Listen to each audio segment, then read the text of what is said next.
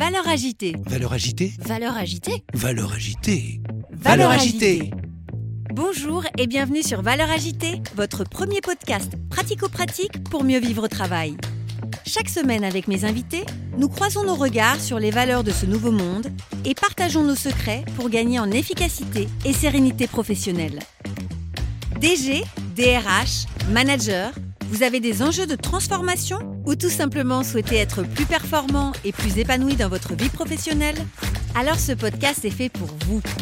Je suis Magali Auger, DRH et DG depuis 20 ans et coach professionnel certifié. Curieux d'en savoir plus? Demandez-moi en contact sur LinkedIn et rendez-vous sur vos plateformes préférées. Être optimiste ne c'est pas être naïf. Ou alors ça voudrait dire que tous les gens qui ont de l'espoir sont des naïfs. Non, parce que des fois on a raison d'avoir de l'espoir. Bonjour et bienvenue sur ce nouvel épisode de Valeurs agitée avec Philippe Gablier. Dans ce cinquième épisode, nous rentrons dans le cœur de l'expertise de Philippe, à savoir l'optimisme. Philippe va répondre à toutes mes questions. Et vous me connaissez J'en ai beaucoup. Je vous souhaite une très belle écoute. Philippe, puisque tu es auteur de L'éloge de l'optimisme, c'est quoi pour toi l'optimisme?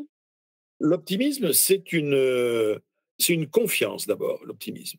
Il y a deux choses. C'est une attitude qui a deux caractéristiques. C'est une attitude de confiance a priori, de confiance a priori euh, envers moi, envers les autres, envers le monde, euh, voilà. Mais c'est une confiance qui est mêlée de la conviction que si à un moment donné ça se passe mal, ben, on saura quand même, on saura réagir. Quoi. Il, y aura, il y aura des choses à faire. Donc c'est à la fois confiance et conviction qu'on peut agir. Mais il faut bien comprendre que l'optimisme, c'est deux choses dans le fond. C'est un trait de caractère qu'ont certaines personnes. Ça, c'est une chose. Il y a des gens, on en connaît, ils sont plus optimistes que la moyenne. Voilà. Euh, tu dois en faire partie, moi j'en fais partie. Il se trouve que pour des raisons d'éducation, de culture, euh, voilà, même d'ailleurs, il y a même des, des, interprétations biochimiques là-dessus. Il y a des hommes ou des femmes qui sont plus optimistes que d'autres. ça, c'est le trait de caractère. C'est l'optimisme, on appellera ça ontologique ontologique, il est en moi. Et puis, il y a un optimisme méthodologique. C'est autre chose. L'optimisme méthodologique, c'est une façon raisonnée d'interagir avec l'autre pour le mettre en énergie positive. Tout à fait différent. L'optimisme méthodologique, c'est l'outil de travail du, prof, du manager, euh, de l'éducateur, euh, de l'éducateur social, du médecin, du soignant, du soignant au, pied du lit du patient. Euh, du médecin qui analyse avec euh, un patient ses dernières analyses, justement. Donc, euh, l'optimisme méthodologique, c'est aussi une façon d'interagir qui va donner envie d'eux, envie de faire, envie de vivre, envie de survivre, envie de sortir de la précarité, envie de se soigner, envie de, etc. Donc, l'aspect psychologique, ontologique, bon, si tu veux, voilà, il y en a qui sont plus que d'autres. Est-ce qu'on peut devenir optimiste? Est-ce qu'on peut apprendre à être optimiste?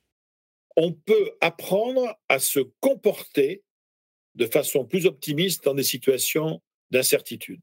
Voilà. Mais on ne fera pas tellement ça pour soi, tu vois. On fera ça pour les autres, pour ceux qui sont en face de nous. Après, le trait de caractère, tu veux, voilà, on est. Euh, les, cognitivistes disent, il y a, on a deux, deux circuits en fait euh, dont on hérite à la naissance. Hein, euh, dans le cerveau, on a un circuit de l'espoir et un circuit de la peur. Un circuit de l'espoir, qui nourrira entre autres notre capacité à devenir optimiste et un circuit de la peur qui nourrira notre capacité, euh, qui, qui heureusement existe aussi, à réagir de façon pessimiste dans certaines situations, ne serait-ce que pour nous sauvegarder. Mais ça, c'est quelque chose qui est dans le logiciel, quoi, tu vois. On a tous un logiciel à l'âge adulte qui s'est constitué avec un certain équilibre, assez stable d'ailleurs entre les deux. Mais c'est aussi compliqué pour un optimiste pur jus de, de, de, dire allez, il faut que je sois plus pessimiste que le contraire. Quoi, hein, ça va pas. En revanche, en revanche, l'optimiste congénital, euh, il peut parfaitement avoir appris une approche plus pessimiste des situations, ben justement parce que son métier l'exige, tu vois. Si tu es un hyper, hyper optimiste, mais que tu es euh, responsable de la sécurité sur un site Céveso, tu as beau être un grand, grand optimiste, tu sais que son, ton job, ça va être d'anticiper des risques.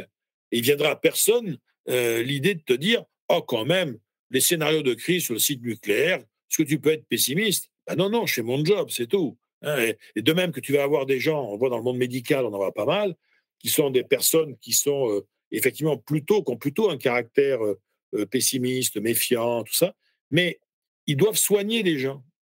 Donc, voilà, il y a une espèce de, nécessité d'ordre moral à mettre en avant chez ces gens qui sont leurs patients leurs forces, les marges de manœuvre pour le traitement, affirmer coûte que coûte que l'amélioration de la santé va être possible, leur donner envie de passer à l'action et de suivre le traitement qui a été donné. le problème du mot optimiste, si tu veux, c'est qu'il est très souvent confondu, c'est pas de moi la, citation, c'est Eric Emmanuel Schmitt, le romancier, qui disait ça. L'optimisme est trop souvent confondu avec sa caricature. Voilà. L'optimisme, c'est pas le smiley, c'est pas je vais bien, tout va bien, les lunettes rose bonbon sur le nez. Non, ça sont des stéréotypes. C'est pas la méthode Coué.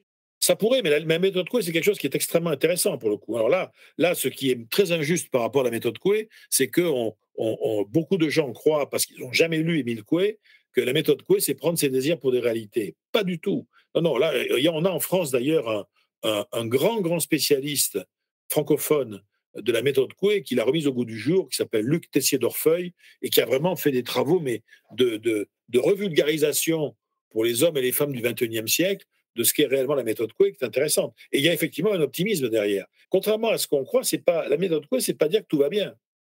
C'est dire que tout peut s'améliorer. C'est, pas la même chose. Et c'est plus facile de faire passer. Tu vois, quand tu t'occupes de gens qui sont dans la grande précarité, par exemple, et qui sont vraiment dans la panade, ça sert à rien de leur dire que tout va bien. Ça, c'est la pensée positive mal comprise, tu vois. En revanche, leur dire, écoute, il y a des possibilités, il y a des solutions. Il y a des gens qui étaient dans la même situation que toi il y a deux ans. Maintenant, ils sont sortis de la précarité. Ils sont repartis dans un processus d'inclusion. Euh, voilà, on va travailler sur. On va regarder les aides auxquelles tu as droit. On va voir si on pourrait te former. le, rôle du travailleur social, c'est d'être une espèce de machine à nourrir le circuit optimiste, le circuit cognitif optimiste de ses bénéficiaires. Tu vois, par exemple. Mais comment on fait pour devenir optimiste quand on est manager? Comment on fait pour rester optimiste dans le contexte dans lequel on est? Est-ce que tu as des astuces ou des conseils pratico-pratiques pour être un manager optimiste? Quels sont les moments dans le management où on est euh, le plus souvent conduit à activer le circuit de l'optimisme chez les personnes en face? C'est dans les interactions. Donc, euh, en gros, tu as réunion, groupe de travail, entretien. Et après, tu as tous les échanges informels. Euh, Au départ, dans le monde managérial, c'est un monde de rationalité quand même. Donc, euh, euh, l'optimisme managérial, c'est d'abord un processus d'influence et qui est fondé sur une certaine rhétorique. Ça va être une certaine façon d'aborder les problèmes et les difficultés. Et donc, tu vois, les, les, les grands fondamentaux de la posture optimiste en management, moi, j'en ai 4-5 que je trouve assez efficaces parce qu'on peut les activer en réunion. Quoi, tu vois, dès qu'on est ensemble, on peut travailler dessus. Moi, je dirais, le premier, c'est se réconcilier avec ses faiblesses pour pouvoir mieux travailler sur ses points forts. Donc, euh, c'est vraiment dire, attendez, il y a des domaines où on n'est pas géniaux, mais de toute façon, on ne peut pas tous les améliorer. Donc, on a davantage de chances de pouvoir faire la différence avec nos clients, nos fournisseurs, pour nous en interne, en identifiant nos points forts et en capitalisant dessus. Donc les stratégies des points forts, ça c'est le premier point. Le deuxième point, c'est faire une guerre sans merci à ce que j'appelle, il n'y a pas que moi d'ailleurs qui l'appelle comme ça, la rumination. La rumination, c'est l'identification prioritaire des choses qui ne vont pas et auxquelles on ne peut rien. Et la, chasse à ça, ça s'appelle ben, la chasse aux marges de manœuvre, trouver des options auxquelles on n'avait pas pensé, où sont nos zones de liberté, où est-ce qu'on peut influencer le bazar, même un tout petit peu? Deuxième truc. Troisième élément, savoir quand c'est nécessaire, renoncer définitivement au perfectionnisme et comprendre que la vie réelle n'est faite que de solutions imparfaites, partielles et le plus souvent temporaires. Donc, il ne s'agit pas d'avoir le droit à l'erreur, il s'agit d'avoir le devoir d'essayer. Et après, on verra ce qui se passera. Donc ça, ça c'est quelque chose qui peut remettre des gens d'énergie. Tu vas avoir une quatrième idée aussi, qui est de dire, on peut faire tous les plans d'action qu'on veut, ça ne se passera jamais comme prévu. La plus grande surprise que puisse te faire un plan d'action, c'est de se dérouler comme prévu. Donc, qu'on le veuille ou non, on doit, si on veut être serein, se préparer à des inattendus. On va se préparer à des trucs qui vont nous surprendre. Et à ce moment-là, on verra ce qu'on pourra en faire. D'ailleurs, tu vois, c'est une idée qui est très intéressante dans la posture optimiste. La posture optimiste, c'est une posture d'optimisation de la réalité. C'est mettre le réel sous la tension la plus positive possible. L'optimiste dit il y a toujours des trucs à faire. On va tenter, on va essayer. Et, alors, on, on s'est rendu compte aussi d'une chose c'était pendant la pandémie, ça. C'est une fac américaine, qui est une fac qui fait partie des facs de référence, hein, des universités de référence sur les recherches en la matière. C'est en Pennsylvanie, c'est Penn State University, où ils ont fait des études montrant que dans des entreprises privées, c'est peut-être vrai dans le public aussi, hein, mais là, en l'occurrence, c'était dans le privé, plus les acteurs sociaux, plus les employés manifestaient une confiance assez forte dans leur père, pas dans leur hiérarchie, mais dans leurs homologues, tu vois. J'ai plutôt confiance dans la compétence de mes homologues, leur engagement, leur fiabilité, etc. Plus il y avait une confiance, on va dire, horizontale qui était correcte, plus le niveau d'optimisme collectif euh, augmentait. Et ça, c'est un point important parce qu'on se rend compte que les, environnements d'optimisme en entreprise sont des environnements où la personne croit, pense, est convaincue qu'en cas de problème, elle pourra quand même compter en partie sur les gens qui y a autour. Et comment on fait pour intégrer cet enseignement dans les processus de recrutement? J'ai pas de réponse, mais voilà, je le mets comme ça euh, en réflexion. Je pense que ça doit exister dans les assessment centers. Euh, on peut parfaitement, à travers des études de cas flash, identifier si quelqu'un va aborder une situation en mode positif ou négatif. Alors, je parlais surtout des collègues, c'est-à-dire comment faire pour s'assurer qu'on a confiance dans ses collègues et surtout dans la compétence de ses collègues. Les collègues ne participent pas au jury de recrutement aujourd'hui. Ça reste compliqué en recrutement parce que, de toute façon, euh, quand on recrute quelqu'un, bah, les gens qu'il a en face de lui, il ne les connaît pas encore. Tu sais, il y a cette distinction en anglais entre trust et confidence. Euh, quand c'est you can trust me, c'est euh, tu dois me faire confiance a priori, quoi. Or, rien ne dit que la confiance a priori, c'est quelque chose qu'on puisse exiger de quelqu'un. Euh, on n'est plus sur confidence, c'est-à-dire sur quelque chose qui a été construit, tu vois, avec, euh, avec le temps.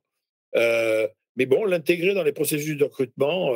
je sais que tu as des tests aujourd'hui qui mesurent, le, la, on va dire, la posture optimiste, ça c'est clair. Il y a aussi des tests qui étaient très intéressants. leur objectif, n'était pas de tester l'optimisme, mais tu as en fait en psychotechnique tout ce qu'on appelle les tests de frustration. C'est-à-dire tous les tests où on te propose des, des situations où tu es frustré, tu n'arrives pas à obtenir ce que tu voulais obtenir, et comment tu vas réagir. Le mot optimisme n'est jamais prononcé dans ces tests-là, mais tu peux parfaitement, derrière le résultat, mmh inférer aisément le niveau d'optimisme ou de pessimisme de la personne qui a répondu aux questions. Et comment tu contrecarres quelque part les gens qui pensent que euh, finalement être optimiste, c'est être naïf? Il y a une forme d'optimisme qui est naïf, hein, qui est ce qu'on appelle l'optimisme irresponsable, euh, c'est-à-dire l'optimisme qui fait, qui fait fi et des risques et du manque de contrôle. C'est ça, on est naïf dès l'instant où on est optimiste sur un truc qui nous met en risque et où on contrôle que dalle. Là, on est naïf. Non, sans ça, être optimiste ne c'est pas être naïf, non. ou alors, ça voudrait dire que tous les gens qui ont de l'espoir sont des naïfs. Non, parce que des fois, on a raison d'avoir de l'espoir, ça va marcher. Hein. Il y a des gens qui, parce qu'ils ont eu de l'espoir, ils ont guéri, ils ont fini par trouver du boulot alors qu'ils n'avaient pas le profil, et, etc. Donc, si tu veux, l'idée déjà de considérer que la naïveté, euh, déjà, lui donner une, une, une attribution négative, déjà, on peut discuter avec la personne, dire, mais justement, mais tu te rends compte, imagine une vie où il y aurait zéro naïveté, une vie où on passerait, euh, on serait à 100% en mode réaliste, dans tous les domaines de notre vie. Quelle tristesse. Quelle tristesse. Et quelle différence tu fais entre optimisme et idéalisme? Un optimiste est-il idéaliste? Et un idéaliste est-il optimiste? L'idéalisme, c'est vraiment euh, le fait de... Il existe quelque part une réalité idéale vis-à-vis de laquelle je dois m'en rapprocher, et dès l'instant où je m'en éloigne, euh, euh, ça, me, ça me plombe le moral. quoi. La caractéristique de l'idéalisme, c'est qu'il n'est justement pas dans le réel. Or, l'optimisme, c'est un processus d'optimisation du réel, tu vois. Confronté à un emmerdement, l'optimiste va dire ce qui vient de se passer là, franchement, je m'en serais bien passé. Mais c'est arrivé. C'est comme ça. Je le regrette. Ça m'a mis en colère. Ça m'a rendu triste. Ça m'a fait peur. Ça m'a dégoûté. Mais c'est comme ça. Et maintenant que c'est arrivé, qu'est-ce que je vais bien pouvoir essayer d'en faire? C'est-à-dire que la caractéristique de l'optimiste, c'est que face aux épreuves, face à l'adversité, c'est quelqu'un qui va raisonner en mode compost, tu vois. C'est-à-dire, on prend du déchet, ça peut être du déchet de vie, du déchet d'histoire, du déchet de relation, du déchet d'amour, mais et avec ça, je vais faire autre chose. Ainsi s'achève notre cinquième épisode avec Philippe Gabillier. Je suis sûre que vous n'aviez jamais entendu parler de l'optimisme de cette manière-là. Je vous donne rendez-vous tout de suite sur le sixième épisode où nous allons parler résilience et antifragilité. À tout de suite. Vous avez aimé cet épisode? Donnez-lui 5 étoiles sur votre plateforme de podcast préférée.